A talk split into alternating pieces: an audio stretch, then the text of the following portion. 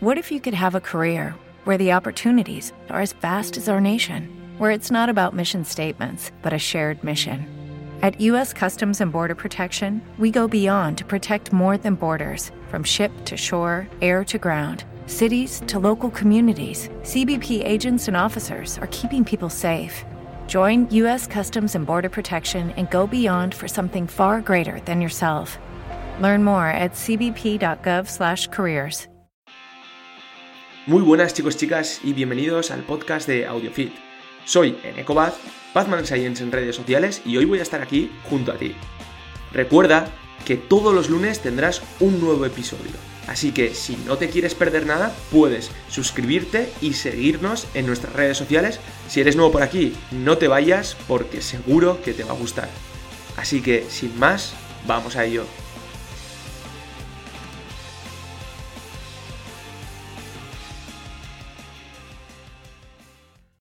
¿Qué pasa equipo? Estamos otra vez aquí en AudioFit y esta vez voy a hacer una entrevista, pero no a una persona, voy a hacer una entrevista a dos personas. Estas dos personas seguro que os sonarán, les conoceréis, bien sea en redes sociales o en muchos otros sitios que han estado, porque se han movido bastante y son dos profesionales de la leche. Estas dos personas son Raúl y Zeus. Seguramente en Instagram les conoceréis como TKI, en la página que tienen de TKI y... Y bueno, no voy a decir mucho más porque quiero que ellos nos se presenten, así que buenas Raúl, buenas Zeus. Muy buena, Eneco. ¿Qué tal? Buenas tardes, Eneco. Bueno, eh, lo que he dicho, quiero que os presentéis vosotros un poco, quiero que me, que me comentéis quiénes sois, qué hacéis, a qué os dedicáis, cuál es vuestra pasión y todo esto un poco así por encima.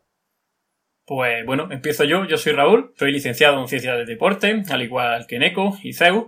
Y actualmente pues me encuentro haciendo un máster de investigación, puesto que desde siempre me ha llamado esto de, leer, de investigar, de aprender, de estar en constante renovación.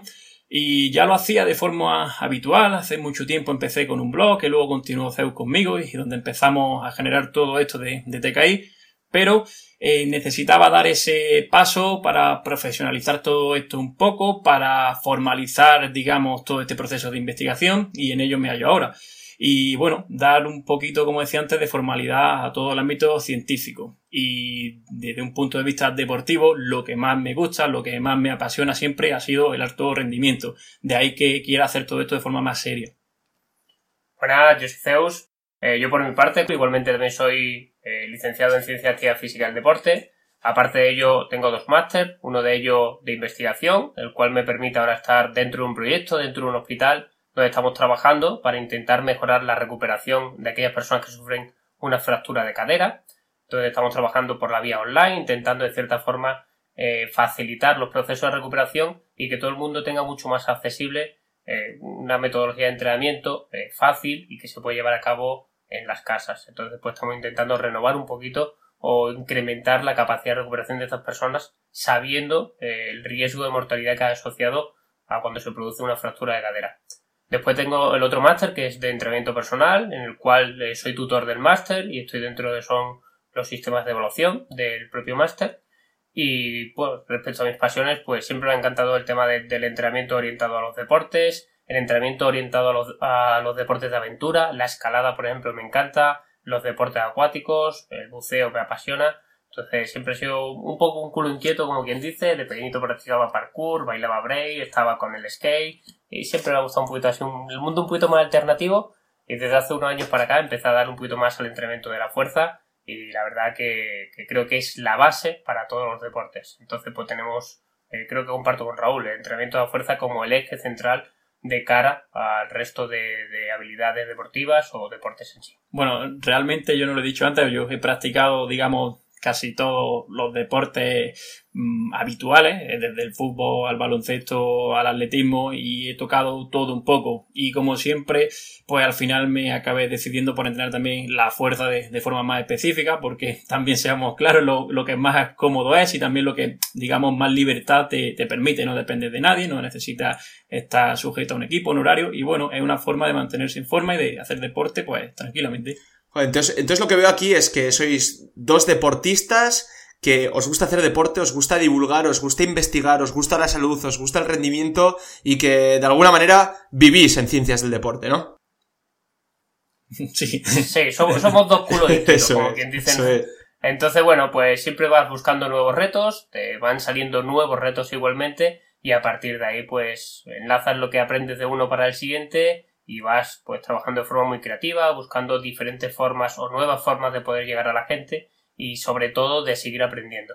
Yo creo que, que la base de todo nuestro crecimiento, como quien dice, es la formación continua ya sea de forma arreglada o no arreglada y sobre todo recurriendo siempre que podemos a la lectura de lo que son documentos científicos y buscando la aplicación de los mismos, que al final es intentar romper ese puente que existe entre la, el conocimiento científico que se genera en muchas ocasiones y lo que es la demanda eh, o la necesidad que tenemos en el propio ámbito deportivo. Entonces, bueno, muchas veces nos equivocamos, otras veces acertamos, pero intentamos buscar esa transferencia entre, entre los datos, digamos, y la realidad, como quien dice. Realmente intentamos, por lo menos yo siempre he intentado apostar por hacer de, de esta ciencia algo respetable y, elevarla al nivel de, de otras, pues como puede ser, por ejemplo, la, la, medicina o cualquier otra básica. Hacer algo muy serio y sobre todo eh, pues con pasión y, bien hecho. Claro, de alguna manera estamos viendo que esos dos mundos de la práctica, la investigación, que puedan estar un poco separados, si estáis dentro de los dos mundos,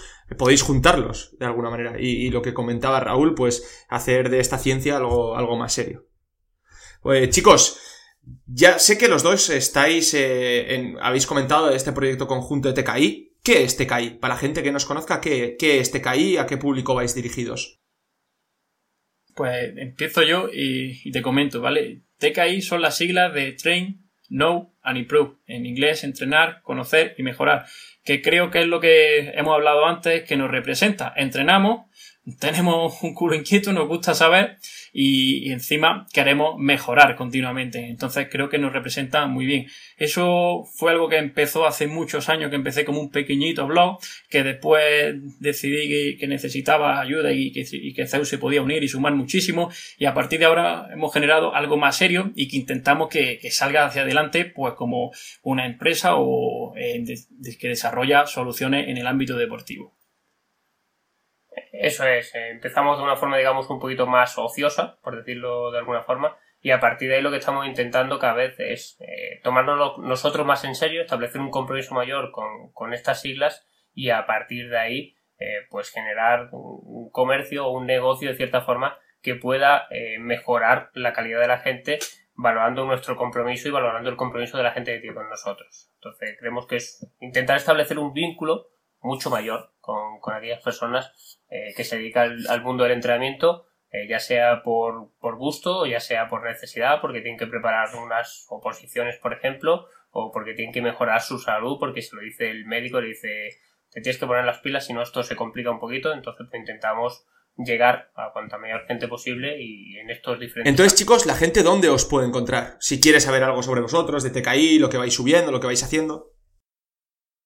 Pues hoy en día nos movemos en tres redes principalmente. Eh, la principal es Instagram, la segunda que tenemos es Facebook y donde estamos intentando crecer ahora un poquito más y lanzar un contenido más eh, largo, digamos, o más preciso es YouTube. Pero aparte de ello, sí hemos lanzado hace un par de meses nuestra propia web, que es tkientrenamiento.com, y en ella podéis encontrar todo el contenido relacionado con nosotros y con los diferentes eh, servicios que trabajamos y opciones que tenemos para establecer el vínculo con, con, cualquiera. Como siempre, la web es el eje integrador de, de, todo. Ahí es donde podéis ver todo lo que hacemos. Genial. Habéis estado comentando, me, me habéis dicho que uno de, una parte del público al que os dirigís eh, son los opositores, ¿verdad? Sí, cierto. Eh, quiero haceros una serie de preguntas sobre las oposiciones para que me aclaréis un poco por encima y la gente que nos esté escuchando, que esté preparando una oposición o que sean entrenadores o entrenadoras, pues eh, tengan recursos y, y, y, conozcan un poco más este tipo de pruebas y estas cosas. ¿Os parece bien? Perfecto. Pues voy a por la primera. Y es una pregunta que me surge de todas las pruebas que hay. ¿Cuál creéis vosotros que es la más entrenable? Pues siéndote sincero, desde nuestro punto de vista todo depende del punto en el que parta cada persona. Es decir, sería un poco ilógico decir que hay una prueba que es más complicada que el resto, porque al fin y al cabo, con constancia, todas se pueden conseguir. Habrá gente que está o tiene una mayor predisposición, por ejemplo, a mejorar sus marcas en aquellas que llevan una resistencia o que sea en base a la carrera, y otras, que por ejemplo puede ser las dominadas, en las cuales si no tienes muchas experiencia en ella o tienes determinado lastre en base a tu peso, pues te va a complicar mucho más o te va a resultar mucho más complicado alcanzar las metas. Pero tenemos que ser sinceros, en todas se pueden conseguir las marcas que uno desea, solo eh, teniendo constancia y sabiendo aquellos puntos en los cuales que hay que mejorar. También hay una cosa que es importante, que cada oposición no es igual. Si hablamos de un determinado tipo de oposición, como es la Policía Nacional, evidentemente las bases son las mismas. Si hablamos de policía local o hablamos de bomberos, cada una tiene unas bases diferentes, por lo tanto el nivel de exigencia es distinto y las pruebas son diferentes. Entonces no hay una prueba estándar que pueda ser más o menos mejorada. Yo creo que todo el mundo que nos escucha tendrá una prueba a la cual le tiene tirria y dirá, esa es la que a mí me cuesta, la que se me clava, entonces pues cada uno suele de cierta forma identificarse con una que es su favorita y con una que es pues aquella la es, que, pues, la, que, más te cuesta porque simplemente cuando la vas a entrenar ya tienes menos predisposición a ello. A, ti no te veo haciendo el kilómetro, Nico. Oye, pues yo haciendo un kilómetro o nadando, nadando. pues nadando, nadando, sí que no. Nadando un poco flojo, ¿no? Joder. Pero bueno, sí, es verdad que, por ejemplo, en bombero, esa es una de las, suele ser una de las pruebas fantasma eh, en la natación, o, suele ser dura. Pero bueno, al final, aunque sea dura, una persona que no haya nadado mucho, si se mete al agua, practica nada todos los días, al final la es, es constancia, sobre todo es constancia. Y saber que para mejorar tus marcas necesitas tiempo. Entonces no podemos intentar eh, mejorar nuestras marcas de forma milagrosa en tiempos que es imposible. Siendo consciente uno de dónde parte y siendo consciente del trabajo que conlleva mejorar y entrenar de forma asidua, eh, se puede conseguir cualquier marca. Se puede conseguir. Y aunque se pueda conseguir cualquier marca, eh, ¿hay alguna prueba que vosotros digáis, es que por mucho que se entrenen las capacidades condicionales, las capacidades físicas, uff, eh, es complicado mejorar. Digamos, por ejemplo, la natación, pero porque es que eh, nuevamente la cantidad de gente que nada en la población, que se presenta una oposición, es decir, que tiene cierta experiencia en la natación, está mucho más reducida que, por ejemplo, la que corre. Entonces, digamos que necesito mejorar primero ciertas habilidades técnicas, aprender a respirar en el agua y una vez que más o menos domino el medio, pues ya empiezo a mejorar más. En todas aquellas que tengan un componente eh, técnico, coordinativo o aprendizaje motor eh, elevado. Por ejemplo, los circuitos de, eh, de, agilidad. pues son también muchas veces difíciles de entrenar en ese aspecto porque dependen de, aprenderlos prácticamente de memoria, de automatizarlos, de repetir y repetir y repetir. Y bueno, no es una cuestión tanto de capacidades, sino de poder asimilar todo eso. Yo, por ejemplo, las pruebas para ciencias de la actividad física y el deporte, una de las pruebas era el circuito de agilidad. Y yo me acuerdo en su momento cuando, cuando las entrené, porque las entrené, que había gente que me acuerdo que, que, que, las entrenaba, iba ahí y luego hacían unos truños increíbles, ¿no? Pero eh, cuando, cuando la entrené me acuerdo que, que, lo que hacía era eso, o sea, era, tenía los pasos hacia un lado, perfectos, cómo hacer el giro, sabía los siguientes pasos que me tocaban para volver a girar y hacer tal.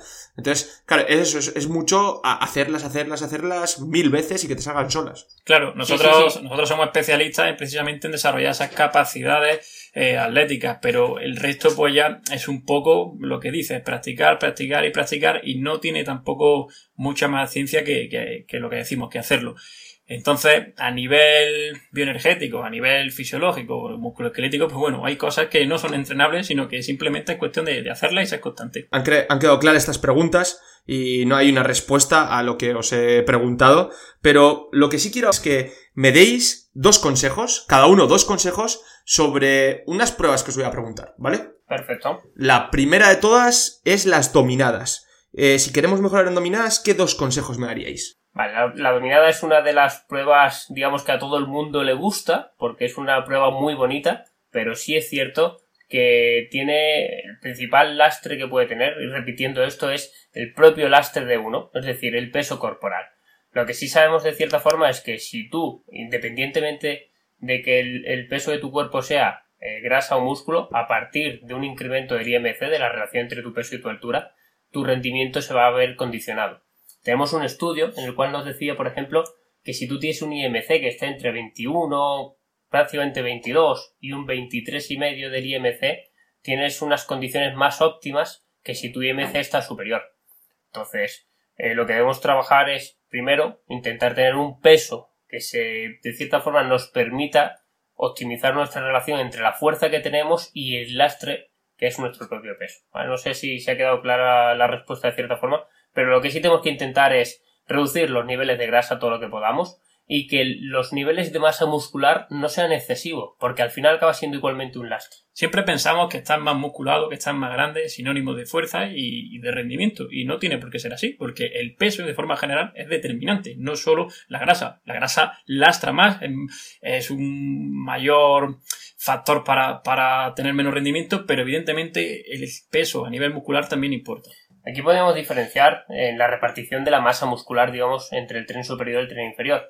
Pero esto sería un poquito osado, porque si decimos yo quiero mejorar eh, mi rendimiento en unas dominadas a base de reducir mi porcentaje de masa en el tren inferior. Pero esto puede ser algo que me, de cierta forma, me lastre para otro tipo de pruebas. No es tan sencillo, sino vamos Sí, hay que buscar un poco de lógica, digamos, en un momento dado. Realmente también tener menos masa muscular en las piernas puede ser una ventaja a la hora de correr, por ejemplo. No tenemos más que ver a, a los corredores de fondo, con piernas delgaditas y largas. Pero obviamente creo que aquí estamos entrando ya en aspectos muy minuciosos que realmente no nos llevan a nada cuando es mucho más fácil quitarse un montón de peso de grasa de encima porque no es tan difícil mejorar la composición corporal en ese aspecto, obtener ese rendimiento extra y el resto ya estamos hablando de un alto rendimiento o de unas características atléticas que tienen algunos y por su genética. Eh, no es tan, tan determinante y sí quitarse esa grasa que nos sobra. Entonces, el, primer consejo aquí que, que, nos daríais sería fuera grasa y mejorar composición corporal. Quitar peso, que sea grasa. Porque normalmente yo creo que la gente, habrá mucha gente que nos esté escuchando que se vaya a preparar, que no sean atletas profesionales, ultramusculados. Es gente normal, de a pie, pues como podemos ser nosotros, que tenemos unos kilillos de más y que quitarlos, pues puede ser muy positivo. Eso es, porque al final piensa que cada repetición, si tienes que levantar menos peso, es más fácil que incremente el número de repeticiones que puedes realizar. La segunda de ellas yo diría que es el incrementar el RM. Si tú eres mucho más fuerte, al final tu peso va a representar un porcentaje inferior en tu RM y esto te va a permitir realizar mayor número de dominadas. Entonces trabajar la fuerza máxima siempre va a ser eh, una buena opción cuando quiera mejorar mis dominadas y obviamente también hay que adaptarse a un determinado ritmo durante la ejecución de la prueba. Hay que ser eficiente a nivel bioenergético y hay que intentar no gastar energía de forma inútil. Por lo tanto, evitar esos movimientos robóticos, quedar colgado de la barra, aguantar demasiado tiempo arriba, sino tener un ritmo fluido que me permita ser lo más eh, o gastar la menos energía posible y por lo tanto que me saque más repeticiones. Yo tengo un depósito de energía determinado y lo voy a utilizar para sacar el máximo número de repeticiones, no para gastarlo durante las tres primeras o durante las diez primeras, ¿vale? Sí, podemos decir incrementar tu fuerza por un lado y jugar con el ritmo de ejecución en cada repetición en función del objetivo que tengas. Cuando quieras realizar muchas repeticiones, te interesa que el ritmo sea relativamente constante y sobre todo en las bajadas que no empieces a retener el descenso, porque al final es un gasto absurdo de energía, digamos. Eso es. Aprovechamos esta breve pausa para recordarte que si te gusta lo que hacemos y quieres ayudarnos a llegar a más gente, puedes dejar un like y una review si nos escuchas desde iTunes y compartir este episodio en tus redes sociales. Juntos conseguiremos mejorar la vida de muchas más personas. Así que, dicho esto, continuamos con el episodio de hoy.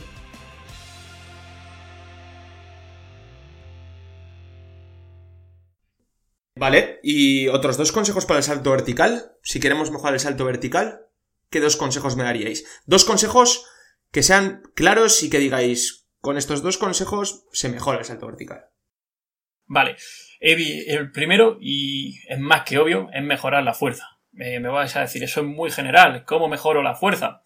Pues vamos a ir a lo más práctico que podemos hacer. No nos vamos a meter en fisiología, no nos vamos a meter en aspectos neurales del entrenamiento de la fuerza, sino que simplemente durante nuestra preparación, que obviamente tiene que ser larga, mínimo 10-12 semanas y evidentemente mucho más, vamos a utilizar diferentes combinaciones de carga. Así nos podemos asegurar en cierta medida el éxito. Es decir, Vamos a trabajar con cargas ligeras y con cargas pesadas y también intermedias y siempre con la intención de mover a máxima velocidad, de desarrollar fuerza lo más rápido posible.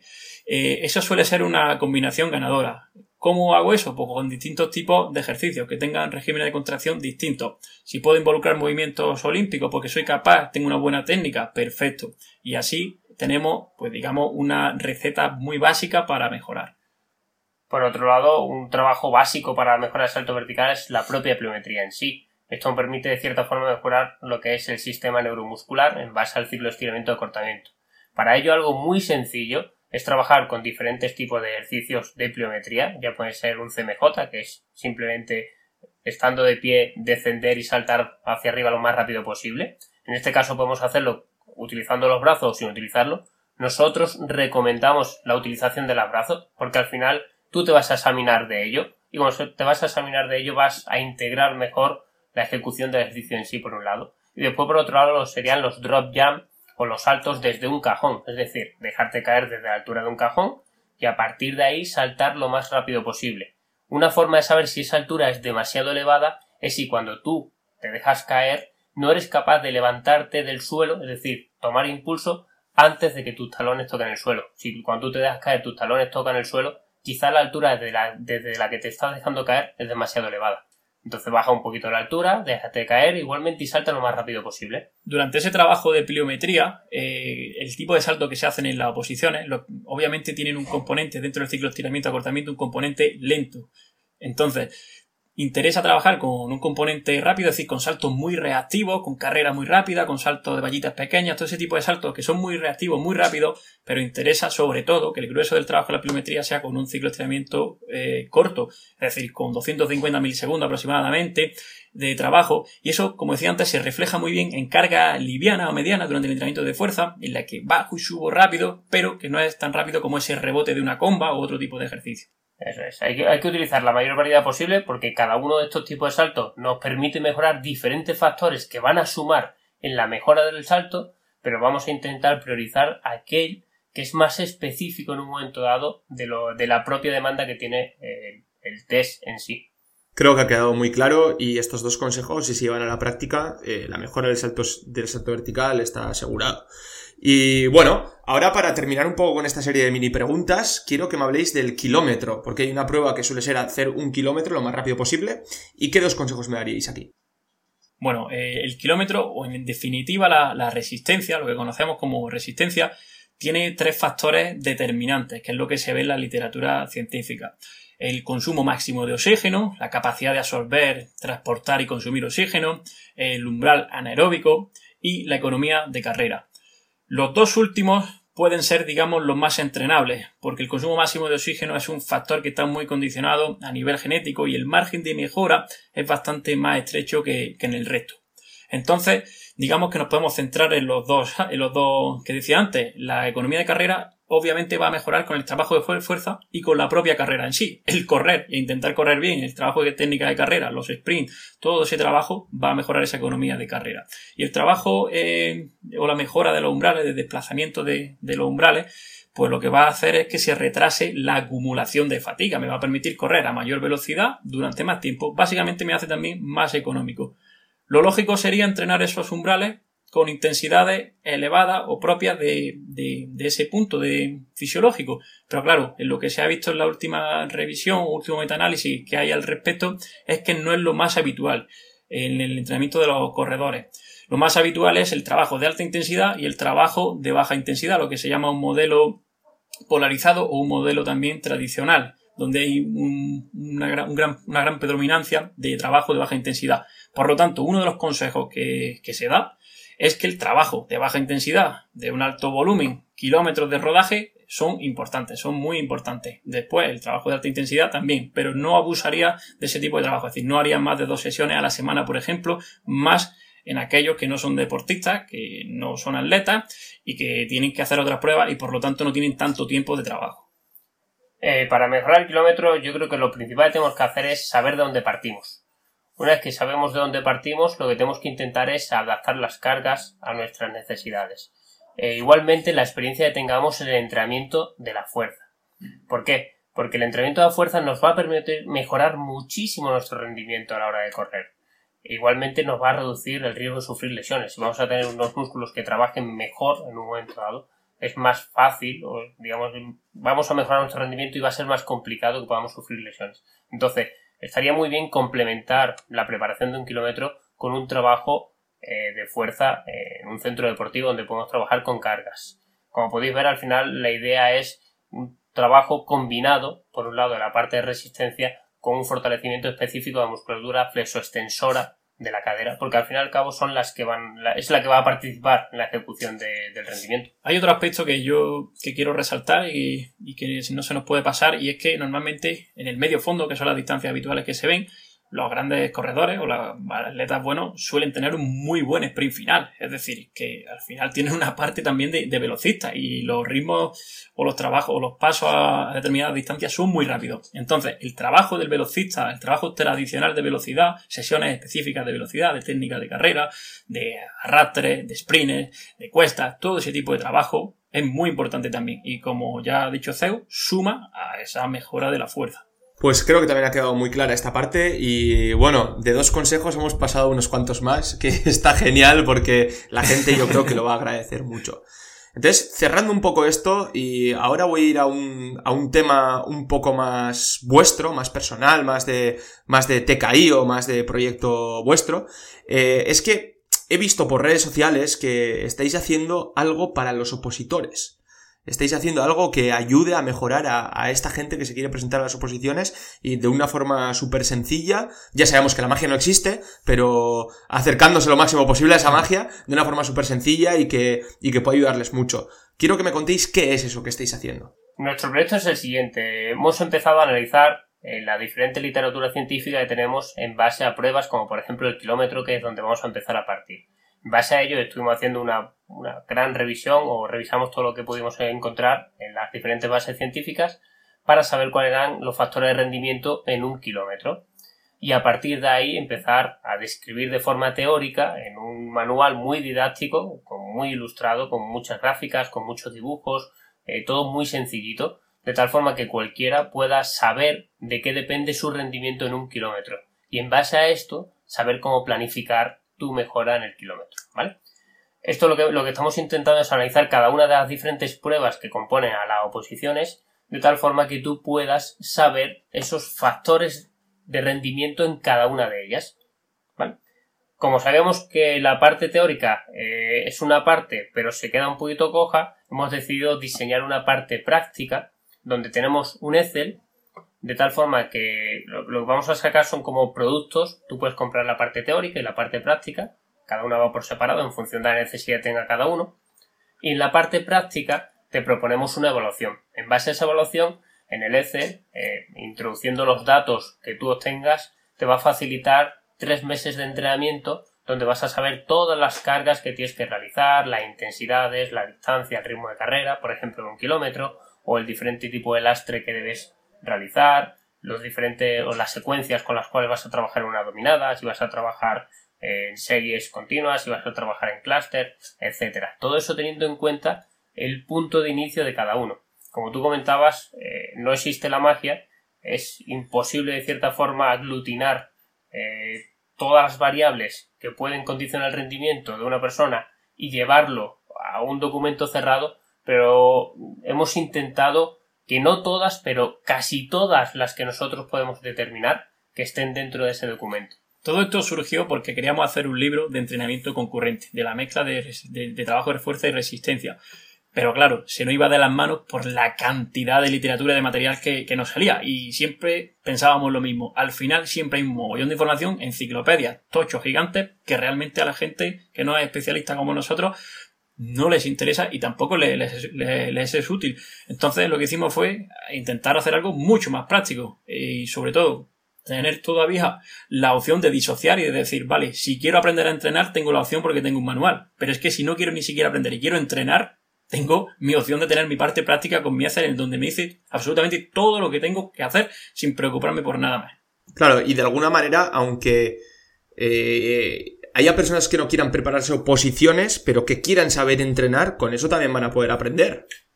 Correcto. Al fin y al cabo, aunque sea un documento orientado al mundo de los opositores, eh, todo el mundo quiere correr más rápido, todo el mundo quiere incrementar su número de dominadas. Claro. Entonces, independientemente de tu objetivo sea aprobar o no, o tener una calificación, una oposición o no, el contenido es interesante. Por ejemplo, eh, ¿cuánta gente hace CrossFit y quiere incrementar su número de dominadas? Claro. O saltar más. Eh, yo que sé, soy un jugador de básquet y quiero saltar más y un programa para saltar más. Ahí tienes un programa para saltar más.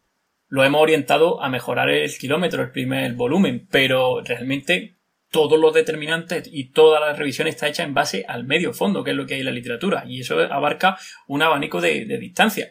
Entonces, muchas oposiciones que no tengan esa distancia, que se amplíen hasta un 2000, hasta un 2 kilómetros, por ejemplo, son preparables también con él. Eh, digamos que es una opción viable para mucha gente. Claro. Que no se quede la gente con que esto es solo para opositores y ya que yo no soy opositor no me puede interesar, sino que se pueden hacer un montón de cosas más, se puede, todo el mundo se puede aprovechar de, bueno, todo el mundo que esté interesado en el entrenamiento y mejorar eh, en algo relacionado con el medio fondo, el salto, las dominadas, incluso la natación o lo que sea, pues que, que, puede tener esta posibilidad ahí.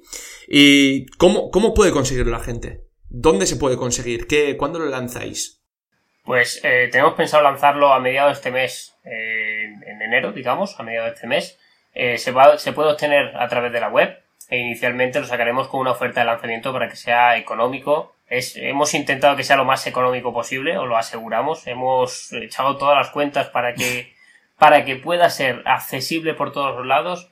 Eh, vamos a intentar sacarlo, por ejemplo, el Excel con un precio de 15 euros, es decir, tienes tres meses de entrenamiento por 15 euros y con la oferta de lanzamiento lo dejaremos más barato porque nuestra idea, como decimos, es intentar llegar a la máxima gente posible y que todo el mundo pueda disfrutar de un contenido en el cual nosotros no hemos, no hemos involucrado, involucrado, hemos echado todo lo que tenemos y, algo más y todo lo que podamos seguir echando en el futuro lo seguiremos echando porque la idea es eh, complementar este producto con eh, directos en diferentes redes sociales, explicar cómo funciona el contenido para resolver todas las dudas que puedan surgir a la hora de llevarlo a la práctica y sobre todo eh, que cuanta más gente llegue digamos más gente pueda entrenar de una forma que nosotros creemos que es con calidad y que no sea demasiado eh, caro, como digo. Hemos intentado ajustar todo lo posible. Hay demasiadas rutinas por ahí en internet o en cualquier sitio que cuestan más y ofrecen muchísimo menos. Eh, no es porque lo hayamos hecho nosotros, simplemente es que sabemos lo que hemos trabajado y hemos analizado lo, lo que hay y no hemos visto que hubiese algo al menos eh, elaborado en ese tema. Por eso nos decidimos por hacer esto. Vale, pensar, por ejemplo, eh, viendo los precios y lo comparamos con lo que puede ser un, mismamente una consumición en cualquier local. Eh, yo salgo de noche y es, es, una hora saliendo de noche, como quien dice. Y aquí tienes mucho y... Tres meses de entrenamiento. Entonces tienes eso y después aparte por otro lado tienes todo el contenido teórico y sobre todo eh, que estamos dispuestos a ampliarlo todo lo que podamos para que eso tenga la mayor firmeza y, rotundidad que se puede tener hoy en día sabiendo todas las limitaciones que tenemos pero que tenga un contenido que está contrastado y que está planificado para mejorar el rendimiento de la forma más eficiente posible eh, sin que tengamos que demandar grandes recursos que al fin y al cabo cuando empezamos a entrenar no solemos tener ni los encoders, ni tenemos eh, pulsómetros que nos controlen todas las dimensiones del mundo. Hemos intentado que sea muy práctico y que con lo que tenemos hoy en día podamos llevar a, cabo ese entrenamiento.